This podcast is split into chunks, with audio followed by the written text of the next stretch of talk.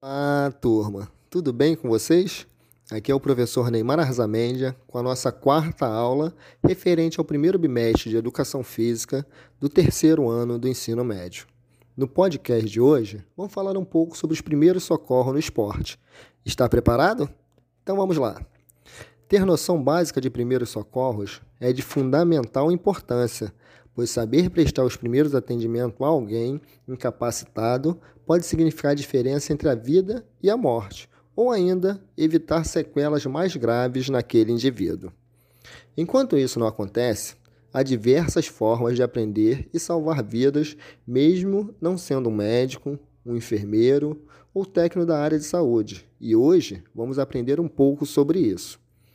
Os primeiros socorros são técnicas iniciais de atendimento à vítima, de qualquer natureza, com o objetivo de minimizar, estancar, imobilizar ou reverter danos relacionados à saúde e à integridade física daquela pessoa.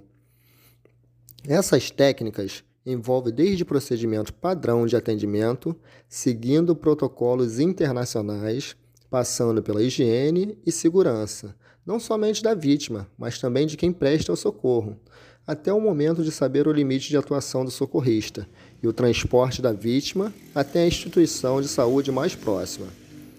Antes de qualquer procedimento de primeiros socorros, é importante que o socorrista tenha em mente a necessidade de alguns critérios para a prestação do atendimento. Manter-se sempre calmo, isso é de fundamental importância.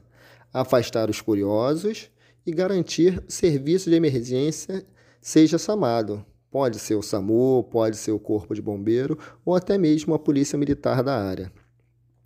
É muito importante reforçar que algumas pessoas não estão preparadas para realizar os primeiros socorros e, portanto, o ideal é que deixe outras pessoas realizar esses procedimentos adequados a auxiliar de maneira como buscando socorro.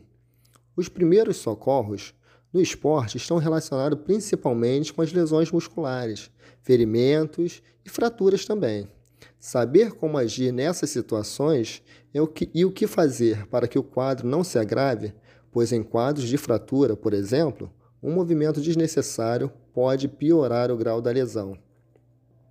Outra situação recorrente durante a prática de esporte é o aparecimento de cãibras, que são contrações involuntárias do músculos que podem ocorrer nas pernas, braços ou pés. As câimbras, as câimbras podem acontecer por desidratar ou fadigar a musculatura, por exemplo, mas são fáceis tratadas com alongamento e repouso diretamente naquela região.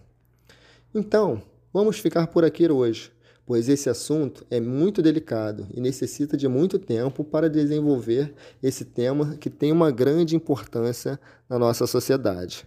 Mas se você gostou desse assunto, não se acanhe, procure mais informações pela internet, nos livros ou revistas especializadas.